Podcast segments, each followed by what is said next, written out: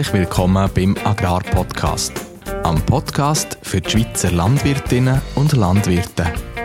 In Zusammenarbeit mit der Bauernzeitung und am Fachmagazin Die Grüne. Grüß euch miteinander und herzlich willkommen zu der 28. Episode vom Agrarpodcast. Wer meint, im Boden unter unseren Füßen sei total still, der liegt falsch. Die Bodenlebewesen können fein für Geräusche sorgen.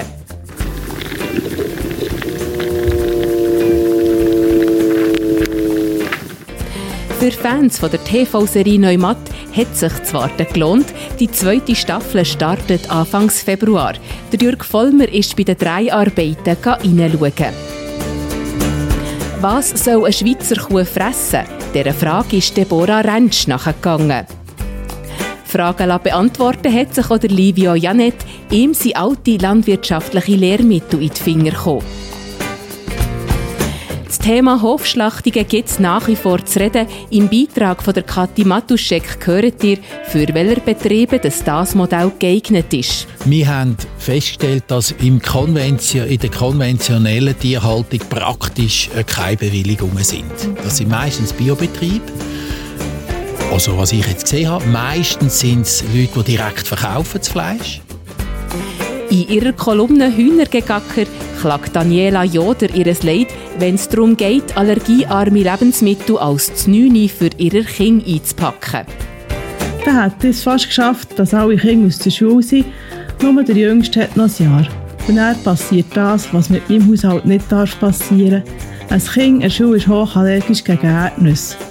Mein Name ist Renat Bachmann und ich begleite euch durch diese Episode. Der Agrarpodcast wird euch präsentiert von den Bauern News, dem Newsletter, wo nach jedem Werktag das Wichtigste aus der Landwirtschaft zusammenfasst. Abonnieren könnt ihr die Bauern News direkt auf www.bauernzeitung.ch.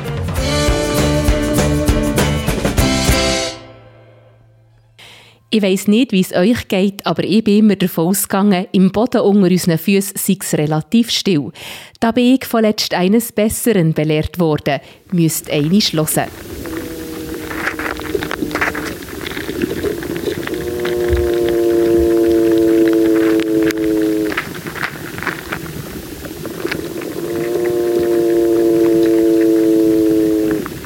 Das Crashen und Knacksen kommt von Bodenlebewesen.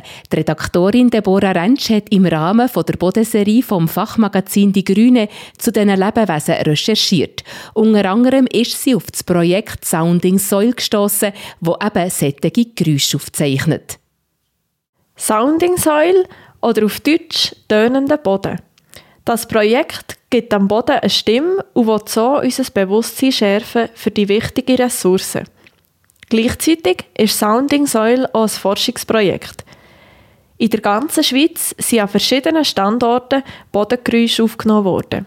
Im Wald, auf dem Feld und auf der Wiese. Der Markus Meder ist Forscher an der Zürcher Hochschule der Künste und hat die Bodengeräusche aufgenommen. Er hat mir erklärt, was auf diesen Aufnahmen überhaupt alles zu hören ist. Das lauteste sind die Makro- und die Mesofauna. Also die Tiere, die wir von Augen auch noch knapp erkennen können. Regenwürmer, Springschwänze oder Asseln. Die Geräusche entstehen, wenn die Tiere fressen oder sich bewegen. Besonders spannend findet Markus Meder übrigens, wenn die Bodenorganismen zusammen kommunizieren. Zum Beispiel zum Revier verteidigen oder zum einen Partner suchen. Dann ertönt häufig ein Schnarren, ein Schaben oder manchmal auch eine Art Klopfen. Neben den Bodenorganismen hört man manchmal auch die Wasseraufnahme der Pflanzenwurzeln oder der Wind im Gras auf der Bodenoberfläche oder der Fluglärm. Ich wollte von Markus Meder wissen, wie die Geräusche überhaupt gemessen werden. Der Sensor liegt auf der Bodenoberfläche, erklärt er mir. Eine Nadel, etwa 10 cm lang, wird in den Boden gesteckt und nimmt dort Schallwellen aus einem Raum von etwa einem halben Meter auf. Ein wichtiges Gerät sei übrigens der Vorverstärker, sagt Markus Meder. Der tue die Bodengeräusche um einen Faktor 1000 verstärken, damit wir überhaupt etwas hören mit unserem menschlichen Ohr. Die Töne sind nicht nur lustig zum Anhören, Sie dienen auch der Erforschung vom Boden und seinen Lebewesen. Mit den akustischen Messungen im Ökosystem Boden soll die Biodiversität gemessen werden. In Bezug auf die Landwirtschaft hat Markus Meder folgende Beobachtung gemacht. In landwirtschaftlich genutzten Böden ist es erstaunlich, fast schon ein bisschen erschreckend ruhig. Das Befahren vom Feld, das Pflügen und das Spritzen lässt viele Lebewesen verstummen, sagt Markus Meder. Die akustische Forschung steht noch am Anfang, erzählt der Forscher. Erste Auswertungen zeigen aber, dass die Methode funktioniert. Je vielfältiger die Geräuschkulisse, desto vielfältiger auch die Bodendiversität. Die Forscher haben dabei auch gemerkt, dass die Geräusche dynamische Zyklen durchmachen. Einerseits gibt es Unterschiede innerhalb von einem Tag, andererseits gibt es natürlich auch Unterschiede im Jahresverlauf. So ist es zum Beispiel im Winter sehr ruhig im Boden, weil dann viele Lebewesen entweder schon gestorben sind oder aber im Ruhezustand sind. Was Deborah Rentsch über das Leben und Wirken der Bodenlebewesen sonst noch herausgefunden hat, leset ihr ihre Reportage in der aktuellen Ausgabe von unserem Fachmagazin «Die Grüne».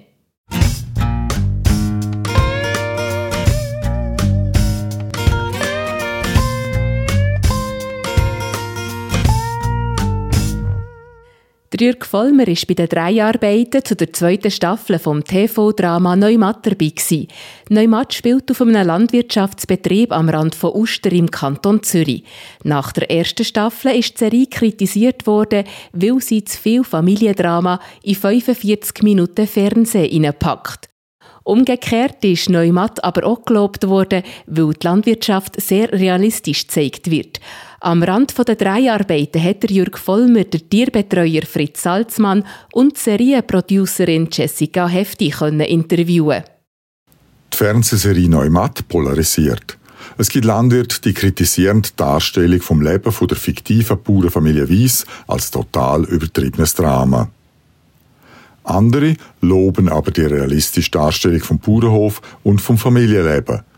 Schließlich ist Neumatt ja kein Dokumentarfilm, sondern ein Fernsehdrama. Und niemand erwartet, dass in einem Drama das Leben auf dem Bauernhof Tüllacker am Rand von Uster im Kanton Zürich eins zu eins realistisch gezeigt wird. Jessica Hefti, wieso haben Sie ausgerechnet den Tüllacker ausgewählt für die Dreharbeiten von Neumatzerie?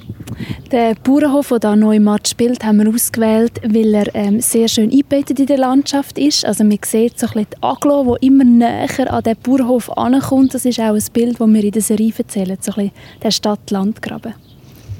Sie sind jetzt bald am Ende der zweiten Staffel der Dreharbeiten. Ist das Leben auf dem Bauernhof so, wie Sie sich das vorgestellt haben? Ich glaube, wir erzählen in Neumatt ein sehr realistisches Bild von der Landwirtschaft in der Schweiz. Natürlich überzeichnen wir ein bisschen, es ist ein Drama, aber wir haben doch auch die Rückmeldung, dass wir sehr viele Probleme ansprechen, die heute in der Landwirtschaft ein Thema sind. Was ist denn das Zielpublikum für die Fernsehserie Neumatt?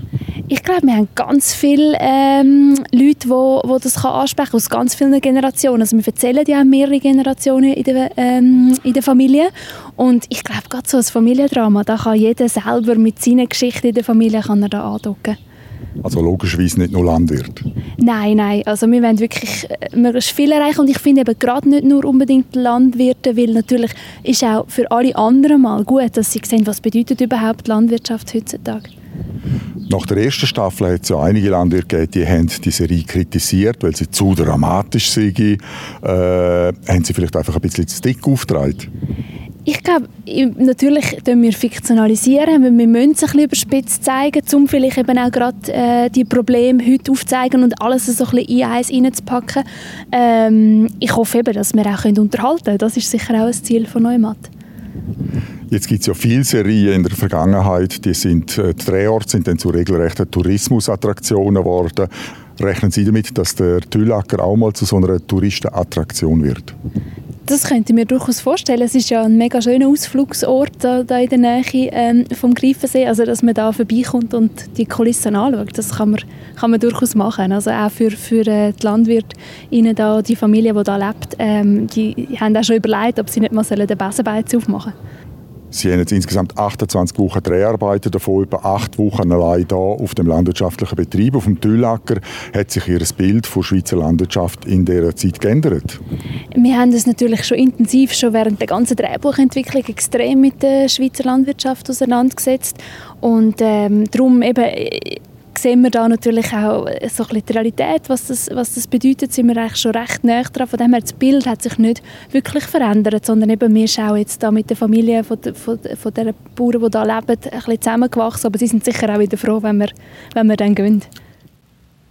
Während sich die echte Bauernfamilie während der Dreharbeiten auf dem Tüllacker zurückgezogen hat, ist der Tierbetreuer Fritz Salzmann bei den Dreharbeiten rund um die Tour dabei gewesen. Wie wird man überhaupt Tiertrainer für Dreharbeiten für das Fernsehen? ja, das ist eine gute Frage. Äh, ich habe ja 40 Jahre oder fast 40 Jahre lang da in der Nähe gebaut, bin jetzt pensioniert.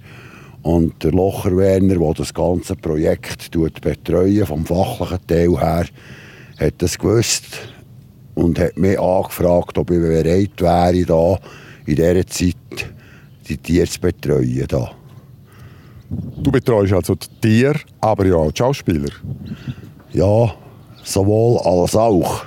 Wobei, äh, ich habe gemerkt, dass hier zwei Welten aufeinander prallen. Und zwar ist auf der einen Seite die Filmwelt, die hat äh, ihre Vorstellungen, wie ein Bild in Kasten muss. Und äh, die sind keine Requisiten. Die kann man nicht einfach herstellen wie einen Würfel und dann bleiben sie dort. Sondern da muss man manchmal ein bisschen Trick anwenden, dass das funktioniert. Und äh, sie manchmal, ja, es ist immer gegangen, aber manchmal mit ein bisschen mehr Aufwand und ein bisschen gut zureden und manchmal hat man den, den, den Akteure rundherum, das ist äh, ganze Beleuchtung, Aufnahme, Regie, einfach müssen erklären, dass irgendetwas vielleicht halt so nicht geht, oder? Äh, aber es hat, Spaß, also es hat Spass gemacht. Was ich gemerkt habe, äh, viele Schauspieler werden ich nie. Das ist mal etwas, was sicher ist. So grosse Gagen gibt es gar nicht. gibt es ein Erlebnis, das dir besonders in Erinnerung ist? Ein Erlebnis, das mir immer wieder ist begegnet ist, wenn die Schauspieler oder die Requisiten irgendetwas gebraucht haben, dann haben sie es genommen Du an die Bank setzen, es ist nicht mehr dort, wenn du es das nächste Mal brauchen willst. Also die waren ganz in einer anderen Welt drin. Die haben das einfach genommen, haben es dort, wo sie es nicht mehr braucht haben, hergestellt, dann hast du es müssen suchen. Sei das eine Schaufel, ein Besen, ein Kessel, irgendetwas. Sie haben es einfach genommen, sie haben es gebraucht als Requisite und dann war es nachher dort, gewesen, oder, wo sie es abgestellt Und du bist es einfach suchen. Und äh, ja, aber das ist, weil die Leute kommen aus einer anderen Welt, oder? Und das ist eigentlich das, das, grösste, das ist ein Kulturschock für mich und für die anderen, oder? Also, die haben hier für mich eine Welt angetroffen, die sie nicht kennt haben. Und ich habe hier als Tierbetreuer eine Welt angetroffen im Film, die ich auch nicht kennt habe. Jetzt hat mir die Producerin erzählt, dass ein Hauptdarsteller sich fast als Kuhflüster herausgestellt hat. Zum Beispiel die Geschichte mit, äh, mit dem Kälbli, äh, mit dem Kalber. Wer ist das? Wie ist das gegangen? Äh, es hat so Situationen gegeben, wo die Tiere einfach wie programmiert haben mitgemacht ob jetzt das am Schauspieler liegt, am Tier liegt oder an der Situation, wie sie entstanden ist, äh, da wollte ich jetzt nicht darüber urteilen, aber es, einfach, es hat wirklich sehr authentische Szenen gegeben, die man hat können aufnehmen konnte, die im Bild sind, die eigentlich, wenn man sie ausdenkt und nachher äh, darüber nachdenkt, ja, wie tun wir das machen, dann kommt zuerst einmal, hm, geht auch nicht. Oder? Aber sie sind tatsächlich gegangen. Oder? Und, und das ist einfach, weil es ist schon eigentlich immer um die herum Ruhe gewesen. Es ist eine Hektik da, aber ihr habt so gesehen, ein Gewusel, oder? Du hast keinen Plan, was die machen. Aber um die herum ist eigentlich, und das hat man können vermitteln, keine Hektik, sonst funktioniert es ganz sicher nicht, oder? Weil das reagiert sofort auf irgendwelche Hektik, oder? Und wir haben Kühe rausgelassen, wir haben Kühe wieder eingetan, wir haben Kühe auf der Weide mit der Schnur ein bisschen probiert, in die richtige Position zu drängen, ohne dass man muss irgendwo rumknebeln und rumheben Und das ist eigentlich recht gut gegangen. Aber eben, es, es braucht halt Geduld, oder? Und da ist auch der Zeitplan und der das Management mit den Kühen hat sich da manchmal ein bisschen überschnitten. Oder? Das war dann manchmal Problematik. Der eine hat darauf gewartet, dass er jetzt abdrücken kann. Und die Kühe haben einfach jetzt halt das nicht gerade wollen, was man hat im Sinn hatte. Oder? Und auch der Ablauf, wir hatten ja noch Kühe da, die man müssen melken Das ist einfach so nach 12, 14 Stunden hast du halt einfach wieder einmal müssen eine Melkpause einschalten drehen oder nicht drehen. Oder? Du kannst die Kühe ja nicht laden, bis sie Wobei wir jetzt schon Kühe genommen, die nicht unbedingt die höchsten Laktationsstufen sind, so dass es ein bisschen mehr Toleranz hat, oder? wo zwei, drei Stunden jetzt nicht kein Unglück ist. Oder? Eine letzte Frage, du hast ja die erste Staffel sicher im Fernsehen geschaut. Ist das die Welt der Bauern oder ist es ganz weit daneben? Das ist ja, es ist eben nicht die Welt der Bauern. Es ist ein Bauernhof, der irgendwelche Probleme hat. Probleme hat es auf jedem Betrieb, größere, kleinere. Und hier werden alle Probleme, Gesellschaftsprobleme, äh, einfach alle Probleme, die es auf dieser Welt, werden in den Betrieb hineingepackt. Aber äh, es ist jetzt einfach Geschichte. Ich schreibe Geschichte nicht. Ich bin einfach ein Teil oder ein Rädchen davon. Äh, aber die Probleme, die gibt es irgendwo einfach alle auf einem Haufen oben. Habe ich in meiner Karriere noch nicht erlebt. Mehr über die zweite Staffel von der Fernsehserie Neumatt leset ihr auf der Website von unserem Fachmagazin Die Grüne. Der Link dazu findet ihr in den Notizen zu dieser Episode.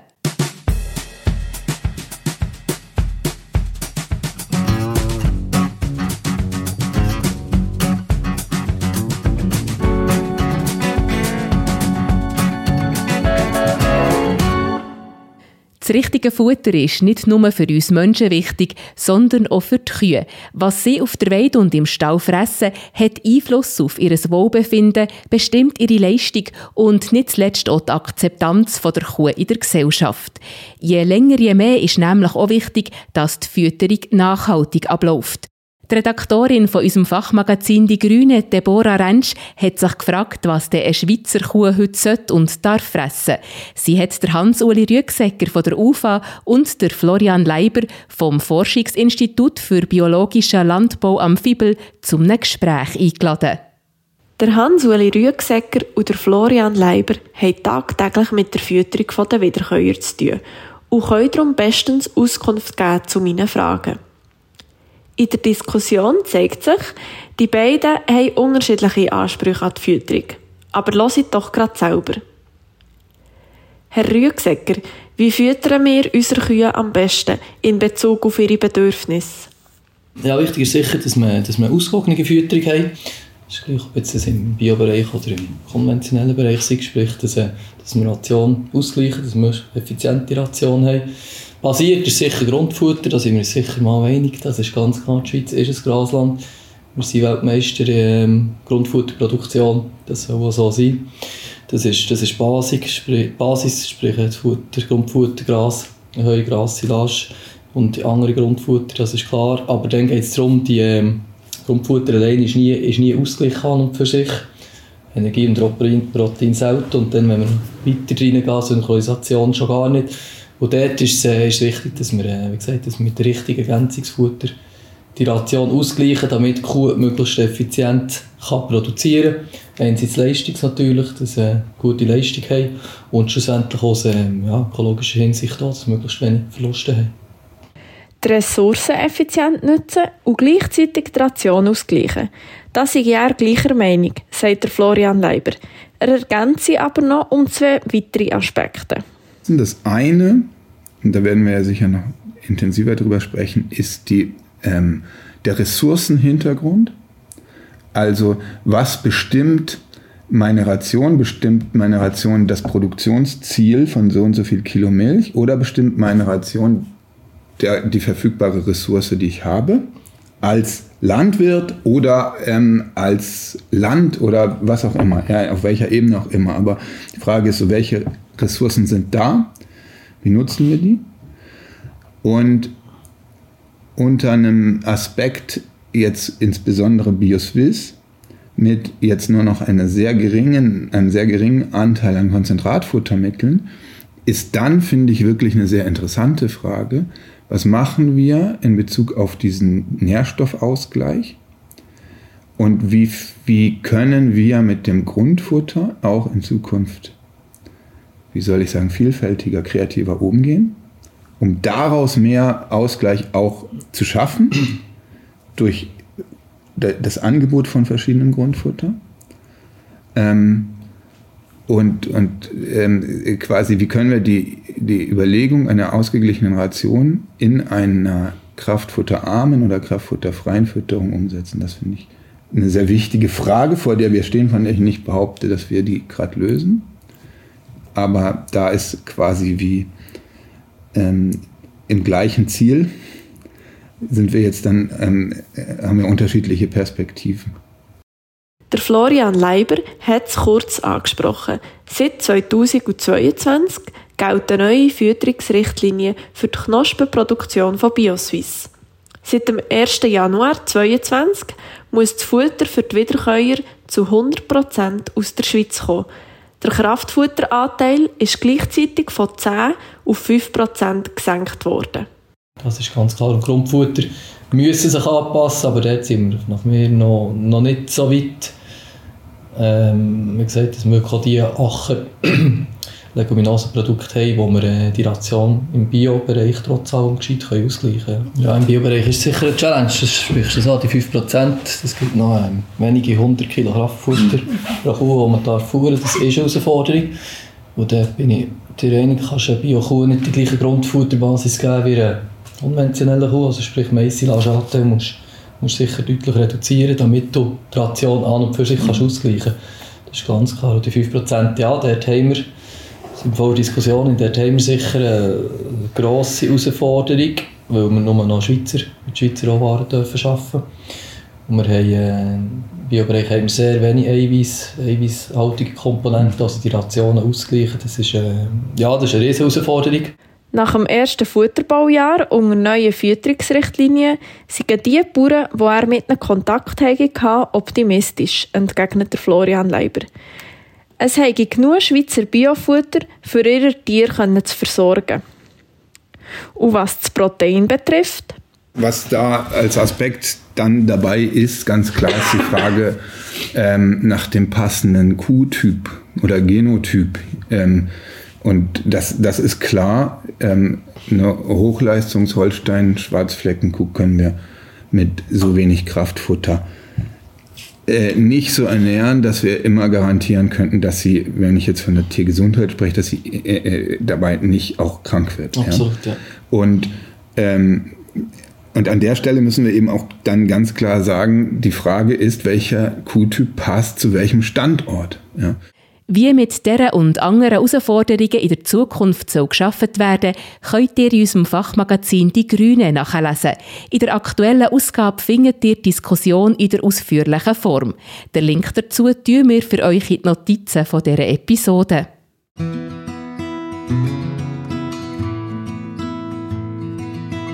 Nichts ist so beständig wie der Wandel, sagt das altes Sprichwort. Dass sich aber trotzdem stete Wandel nicht alles ändert, die Erfahrung hat der Bauernzeitungsredakteur Livio Janet gemacht. Er hat über die Weihnachten ein paar alte landwirtschaftliche Lehrmittel in die Finger bekommen und sich mit Spannung drinnen vertäuft. Ein paar Müsterli daraus hat er uns mitgebracht. Da letzt hat mir meine Kollegin Simon Barth ganz etwas Spannendes mit ins Büro gebracht. Sie hat mir ein Täschchen aufs Pult gestellt und gemeint, da, für dich als halber Historiker etwas Gutes zum Lesen. In dem Säckli sind sieben Heftchen drin. Der Bauernhof und seine Lebensgemeinschaften. Geschrieben vom Seminarlehrer Dr. Rudi Hunziker, rausgekommen im Berner Heimatverlag 1942. Lago mio, habe ich gedacht, was für ein Schatz. Es ist schade, kann ich euch die Heftchen nicht zeigen, weil sie sind keine schön gemacht, ganz farbig und mit sehr vielen Bildern. Bei diesen Illustrationen, die von Hand gemalt sind, sieht man auch schön jeden Strich, der mit dem Farbstift gezogen worden ist. Schließlich ist das Ganze ein Lehrmittel für Kinder und darum kommt es auch so schön und bunt daher. Der Tonfall, wo der ehemalige Berner Landwirtschaftsdirektor Stähli und ein Schulinspektor Bürki im Vorwort vom ersten Band anschlagen, wird aber so gar nicht zu den schönfarbigen Bildchen und zur Primarschulstube passen. Der Text hat nämlich ein ziemlich starkes Geschmäckchen nach geistiger Landesverteidigung. Diese Aufgabe erfordert ein Geschlecht, das gesund in seinem Denken und Fühlen und opferbereit für sein Land und die kommenden Geschlechter leben will, heißt es dort etwa. Die Rede ist auf dem grossen Weltgeschehen, wo außerhalb der Schweiz gelaufen ist. Gemeint ist natürlich der Zweite Weltkrieg, der 1942 rund um die Schweiz ganz schlimm tobt hat. Umso wichtiger ist hier in der politischen Propaganda der Schweiz das Prinzip der Verbundenheit mit der eigenen, heimatlichen Scholle wie man ebenfalls im Vorwort kann lesen Ein Volk, das sich vom Boden löst, geht wertvollster Kräfte verlustig und verliert den Anspruch und das Recht auf ein Weiterbestehen, heißt es dort. Wenn man so Sachen liest, wird einem bewusst, wie fest dass gewisse Ideen in den Köpfen der Leute aus dieser Zeit gesteckt haben. Und beim Lesen ist man dann irgendwie auch gerade froh, dass die beiden Herren Stähli und Bürki nicht das ganze Büchlein geschrieben haben. Der Autor selber schlägt einen bisschen anderen Ton an in seinem eigenen Vorwort. Was er als erstes sagt, könnte glaub von heute sein und zeigt ein bisschen, dass gewisse Sachen sich nicht so fest geändert haben oder dass jede Generation immer das Gefühl hat, die Jungen lesen die alles schleifen und verludern. Die heutige wirtschaftliche Notzeit lässt uns wieder mit großer Eindrücklichkeit erkennen, wie weitgehend wir alle von der Arbeit des Bauern abhängig sind. Darum muss der Städter wieder neu lernen, diese Arbeiten zu schätzen und muss das Bauernkind wieder besser verstehen, welch wichtige Aufgabe seiner wartet im Wirtschaftsleben seines Landes. Schnell geht es dann aber auch beim Dr. Hunziker wieder in Richtung vor geistiger Landesverteidigung. Und man merkt, wie fest in diesem Konzept auch die Religion eine fixe Rolle hat. Gerade weiter heißt es nämlich, nicht nur die wirtschaftliche Bedeutung soll im Vordergrund neu belebter Erkenntnis stehen, sondern auch das Erfassen all des Schönen, Schöpferischen, der Schöpfernähe, des Unbegreiflichen und Ewigen im Stoff, mit dem der Bauer sich abgibt, der Erde und ihren Lebewesen.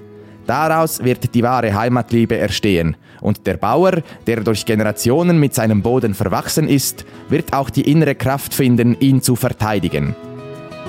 Weiter schreibt der Dr. Hunziker darüber, für was er denn genau sein Büchlein schreibt.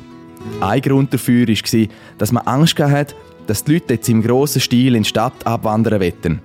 Wenn man heute schaut, wie desolat das die Lage in den letzten Jahren in vielen Bergtälern und Bergdörfern geworden ist, dann kann man das durchaus nachfühlen.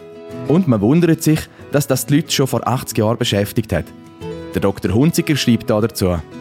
Auch die Schule hat frühzeitig dahin zu wirken, dass die Landflucht geringer wird, dass das Kind lernt, die Arbeit auf dem Lande, trotzdem sie schwer ist und nicht nur achtstündig, der Arbeit in der Fabrik vorzuziehen dass es erkennt, dass die Begegnung mit der lebenden Natur viel mehr innere Werte vermittelt, als die ja auch nötige Beschäftigung mit der toten Materie.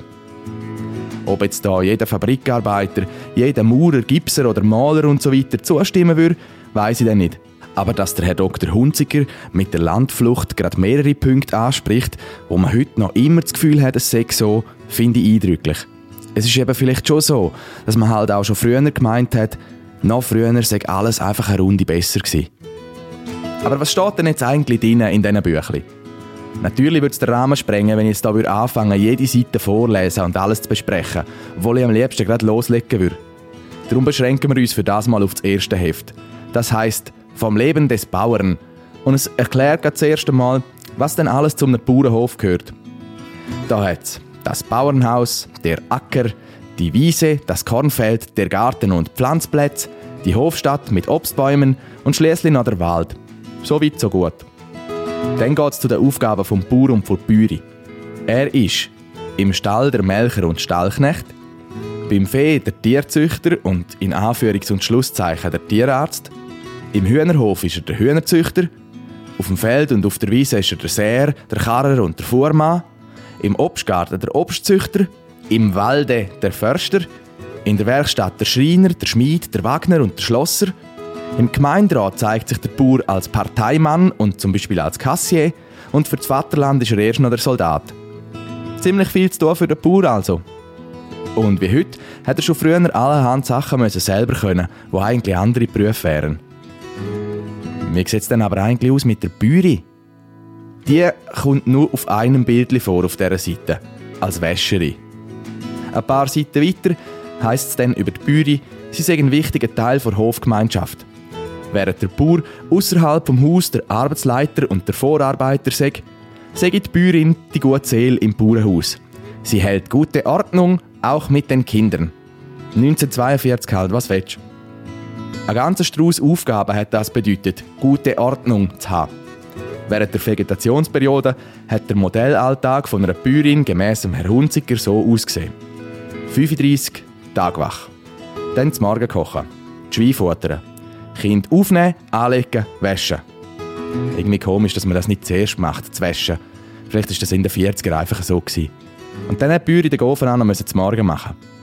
Dann hat sie müssen abwaschen, wischen, die Hände futtern, rüsten. Was steht nicht? Eine kleine Wäsche hat sie müssen machen, dann verschiedene Erledigungen machen, nachher den Männern zu Neune bringen, die Kinder beaufsichtigen und zum Mittag kochen. Nach dem Mittag hat sie müssen abwaschen, aufräumen, die Gofen in die Schule schicken und dann Kommissionen aufgeben. Dann sind wieder jahreszeitabhängig verschiedene Arbeiten auf dem Plan gestanden, bis es daran gegangen ist, das Ferien zu machen und zu liefern. Nachher hat es wieder vermischte Arbeiten gegeben und dann ist es auch schon an der Nacht gegangen. Bevor man den gegessen hat, haben dann wieder Hähne und Schweine gefuttert werden, dann die Kinder, die Hunde und Katzen. Nach dem Nacht sind Gofen ins Bett, dann hat die Mama Zeit gehabt zum Abwaschen, Rüsten und Flicken, bis es beim Herrn Hunziker endlich heisst, Abendruhe und tiefer Schlaf. So ist es also gelaufen in den 40er. Jetzt wissen es auch die, die noch nicht dabei waren. Ein paar Seiten weiter stellt uns der Herr Hunziker dann nochmal alle Leute vor, die in so einem Bauernhaus wohnen. Er fängt an mit dem Bauer. Ich lese das jetzt so vor, wie das hier im Büchlein steht. Darum muss ich auch den Dialekt ein bisschen wechseln. Dem Herr Hunziker ist nämlich wichtig, dass die Personen im originalen Dialekt beschrieben werden. Darum steht da alles auf so altem Berndeutsch. Also, ich fange an. Der Bauer. Er war gerade beim Pflügen. Es hat beiset, aber er freut sich am Frühling. Er kennt den Betrieb, er war in der landwirtschaftlichen Schule. Er kann säen, aber gäng selber. Pflügen, mähen, melken, handeln, politisieren und dem Vaterland dienen. Er hat seinen Stolz und mit Recht. Er ist ein kleiner König. Und dann kommt die Bäuerin. Sie hat hier ein paar Berufe. Sie ist Köchin, Mutter, Gärtnerin, Hühner und Säulezüchterin. Sie arbeitet im Haus und geht dann auf das Land helfen. Sie hat einen langen Arbeitstag und muss noch fast mehr werken als der Vater. Und jetzt kommen die Gofen. Das Vreneli. Es ist ein fröhliches und singt viel. Es muss schon brav helfen an allen Orten. In der Küche, beim Flicken und beim Gaumen. Es kocht schon alleine, wenn die Mutter fort ist. Es will Top-Bäuerin werden. Das gefällt ihm. Und dann kommt Rudi. Er weiss, dass er der einigste Bauer wird. Er schaut schon alles ein bisschen als sein an. Er geht in die Sekundarschule und dann nachher geht die Ausbildung weiter auf der Rüti. Er will auch gerne Soldat werden. Er kann schon zwei Kühe melken und auch mähen. Dann hat es noch das Marteli. Es ist ein stilles und fleissiges Mädeli, daheim und in der Schule. Es will Lehrerin werden, weil eben nicht alle auf dem Hof können bleiben Aber dass es auch schon viel muss helfen überall, das schadet dem auch nicht. Es macht es aber auch gern. Und dann hat es die Grossmütti oder Grossvater. Sie haben zwar ihre Sachen dem Sohn abtreten, aber gäng schauen sie überall für das Rechte und Echte. Und die Jungen sind noch manchmal froh über sie. Die zweite Generation hat sie besonders lieb und geht gerne ins Stöckchen über. Und auf dem Hof würde nicht viel laufen ohne noch mehr Personal, nämlich die Magd. Man kann sie für alles Mögliche brauchen, im und ausser dem Haus. Sie kann futtern, kochen, abwaschen, gut nachrechnen und garten und hoffentlich auch folgen. Trotz der vielen Arbeit längt es am Sonntag eng noch für einen Tanz. Der Melcher. Ein wichtiger Mann im Haus. Er muss fürs Vieh schauen. Er ist verantwortlich, dass es gute Milch gibt. Er kennt seine Häuptli und weiss, wie man sie behandeln muss und wie man mit ihnen umgeht, wenn ihnen etwas fehlt. Er hat gerade Sonntag. Der Karrer. Bei allem Wetter ist er unterwegs. Er kennt und pflegt seine zwei Ross, es sind seine Freunde. Er muss die Schütte führen, Holz holen, Milch führen, Heu und Gewächse tun, pflügen, das Merit fahren und gegen Ross und Wagen im Stand haben. Und letzten Endes darf einer nicht fehlen, nämlich der Ferienbub. Der Adrian aus der Stadt ist schuderhaft gern da auf dem Land. Er ist gern bei allem dabei und man kann ihn schon gut brauchen für kleine Geschäfte. Er ist der Freund von allen Tierli. Schau seine herzigen Katzli an. So, jetzt wissen wir für das Erste, wer in den 40er alles in einem Bauernhaus gewohnt hat. Ein andermal erzähle ich euch dann vielleicht etwas darüber, wie der Herr Hunziker der Schulkind die grossen und kleinen Tiere näher bringt. Welche Viecher das man nicht so gerne hat, wie so ein Bäuerinnengarten ausgesehen hat oder irgendetwas anderes Schönes. So ist es also gelaufen früher. Was wohl die nächste Generation spannend findet, wenn sie über unsere heutige Zeit liest. Bis es darauf eine Antwort gibt, braucht es von unserer Seite her noch ein bisschen Geduld. Unterdessen können wir uns getrost dem nächsten Beitrag zuwenden.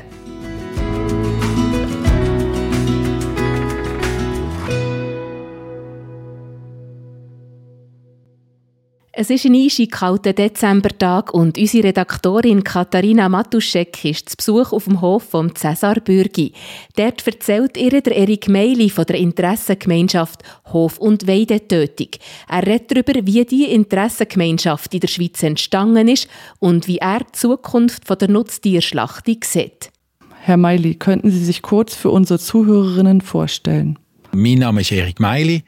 Ich bin äh Berater am Fibel, 35 Jahre gewesen, Nutztiere.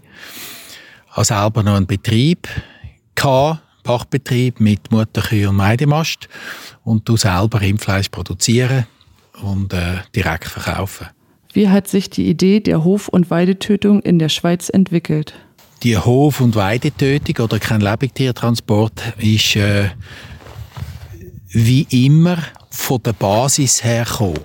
Das ist nicht irgendeine Idee die äh, die Wertschöpfungskette hat, sondern das sind betroffene Bauern die gesagt haben, wir wollen die Tiere nicht mehr in den Schlachthof tun, weil sie im Stress sind. Das ist der Ursprung von deren Idee, von der Basis. Und die Basis ist aktiv geworden ähm, vor zehn Jahren und hat den ganzen Prozess ins Rollen gebracht. Welcher Durchbruch gelang Ihnen in den letzten Jahren? Der Durchbruch war, wo wir die erste Bewilligung in 2014 bekommen haben für zehn Tiere. Das war der Durchbruch. Ohne, äh, noch mit dem alten Gesetz. Das hat äh, eine Welle ausgelöst und die Bewilligungen da von den anderen Betrieben haben auf dieser aufgebaut. Aber die gesetzliche Grundlage ist nicht so gut also haben wir müssen und haben auch das wählen, die gesetzliche Grundlage ändern und da haben wir den politischen Prozess dann eingeleitet. Bis wir dann im 20. die definitive Gesetzgebung bekommen haben, die das zugelassen hat.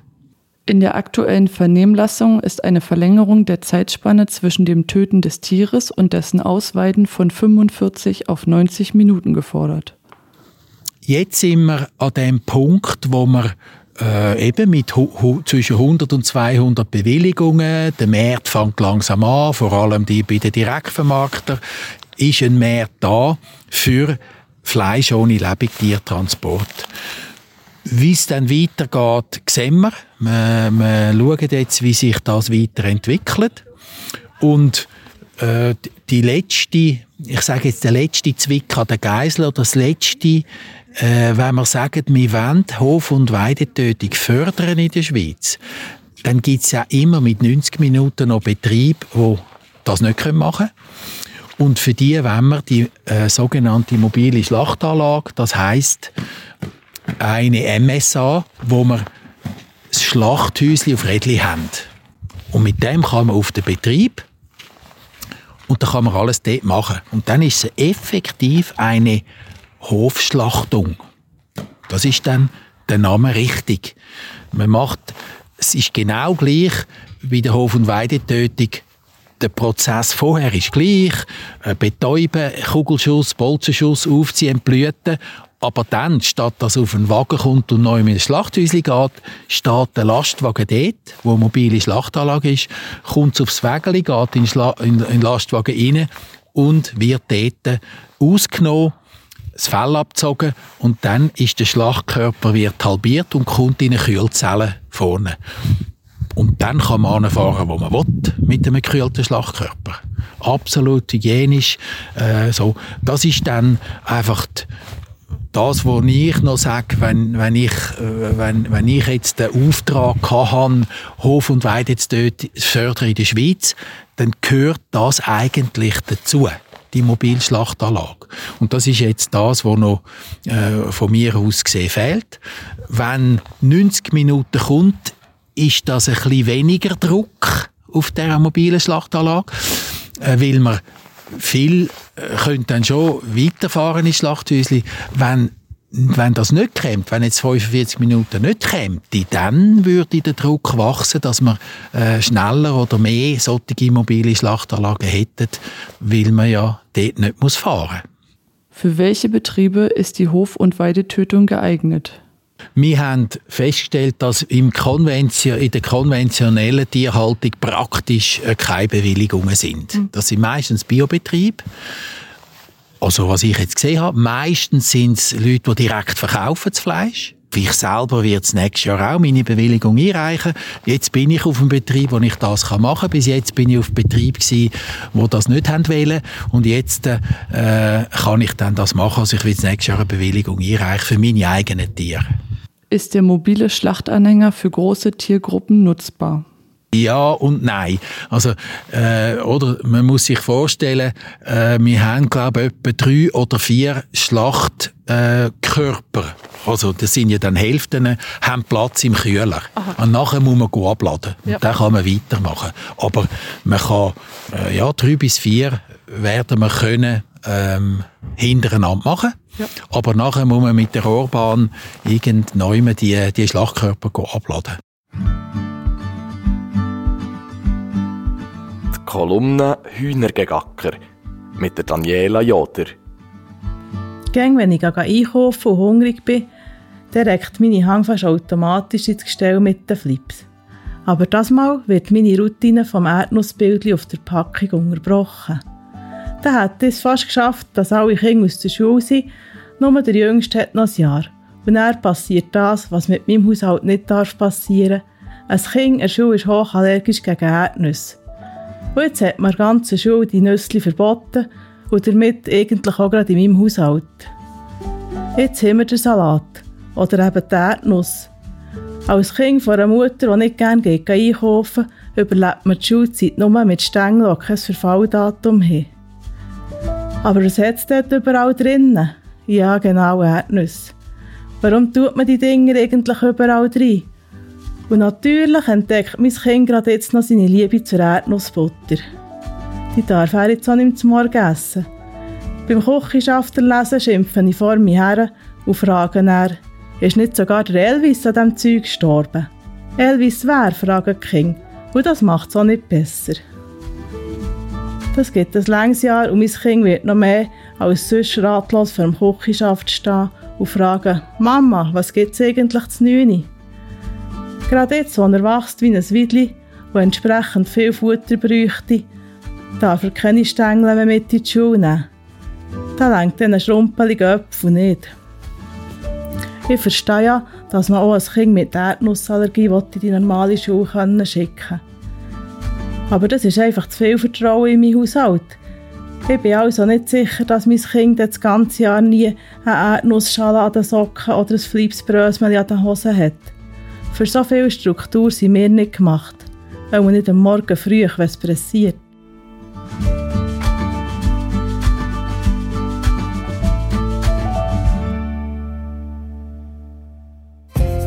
Und jetzt kommen wir zu den Agrarpodcast Kurzmeldungen. Wir fangen gerade mit einer Meldung an mit recht Fleisch am Knochen. Und zwar geht es um die Verarbeitung, genauer um die Schlachthäuser. Anfang Monat hat Fenaco als Besitzerin von Ernst Zutter AG der Schlachthof Langnau zugemacht. Am Tor zum Emmental werden die ab sofort keine Tiere mehr geschlachtet, hat es geheissen. Dabei sind dort 2021 noch über 55.000 Schlachtungen durchgeführt worden. Das sorgt in der Branche für Unverständnis und Ärger wird der Transportweg in den nächsten Schlachthof, zum Beispiel auf Önsigen Solothurn, unweigerlich für viele ein rechtes Stück länger werden. Der Grossbetrieb in Önsigen gehört der Bell Schweiz und es scheint, als ob das der Schlachtort für die Zukunft wird werden. Schließlich wird dort gerade zünftig ausgebaut. Nicht ganz klar ist allerdings, ob die Gerüchte stimmen, dass die FENACO sich mit 10 Millionen am Schlachthof beteiligt hat. Die FENACO hat das auf jeden Fall dementiert. Was auf jeden Fall passiert, es muss mehr umgefahren werden. Die Berner Bauern bringen ihre Tiere auf Önsigen, dann karrt FENACO sie zurück in den Verarbeitungsbetrieb auf Langnau. Und zusätzlich bezieht Ernst Sutter AG ihre Tiere auch aus dem ganzen Mittelland, der Zentral- und aus der Westschweiz. Das bedeutet, dass es künftig nicht billiger wird für Händler und Bauern. Zu ändern ist das Ganze aber wohl nicht. Wie sieht es denn in den anderen Kantonen aus? In Zürich zum Beispiel soll der städtische Schlachthof 2030 ebenfalls zumachen. Der Schlachthof ist einer der grössten in der Schweiz. Es werden bis auf Bulle ganz verschiedene Tiere geschlachtet, bis her zu grossen Muni. Die Kapazitäten will man auf jeden Fall aufrechterhalten, heisst es aus Zürich. Und vorerst werde sich trotz der angeräumten Schliessung noch nichts ändern. Hinter den Kulissen laufen aber Diskussionen über die Zukunft. Schwierig sei nicht die Suche nach Kapital, sondern die nach einem geeigneten Standort. Im Bernbiet ergibt sich aber inzwischen ein anderes Problem, nämlich die Notschlachtungen. Das ist nicht gelöst. Darum brauche ich jetzt schnell Lösungen, die verhebende und die dem Tierschutzgesetz gerecht werden, fordert der Hans-Jörg Rüegsegger, Präsident vom Berner Bauernverband. Der Kanton sei auch in der Pflicht in dieser Sache, findet er. Die nächste Meldung betrifft seit dem 1. Januar die ganze Landwirtschaft. Es geht um die Verordnungen, die der Bund per Neujahr geändert hat. Insgesamt sind es 19 Punkte. Ein paar gehen zugunsten der Branche. Zum Beispiel werden Zümmerungsbeiträge für Schafe, die ständig behirtet werden, um 100 Stutz darauf pro Normalstoß. Ein anderes Beispiel ist die Erhöhung vom Basisbeitrag für die Versorgungssicherheit auf vorerst 700 statt 600 Franken. Anders passt vielen weniger in den Kragen. So zum Beispiel, dass die umstrittenen 3,5% Biodiversitätsförderflächen im Ackerland ab 2024 für alle ÖLN-Betriebe Pflicht werden Und auch der Absenkpfad in Sachen Pestizid hat eine ganze Kette von Änderungen nach sich gezogen. Wer sich einen Überblick verschaffen will, sucht auf der Webseite der Bauernzeitung nach 19 Verordnungen. Dort findet man den Artikel mit einem Link zur entsprechenden Seite vom BLW.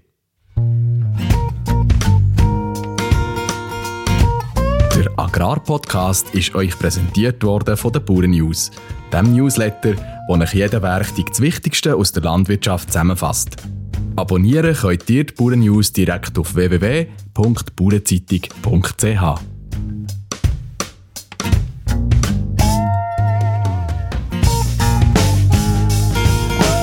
Merci für euer Hineinhören. Das war der Agrarpodcast von Bauernzeitung und am Fachmagazin Die Grüne. Weitere Informationen zu den Themen dieser Sendung findet ihr in der Beschreibung dieser Episode. Wir freuen uns, wenn ihr unseren Podcast abonniert, bewertet und teilt oder unseren Kommentar schreibt. Habt's gut und bis zum nächsten Mal.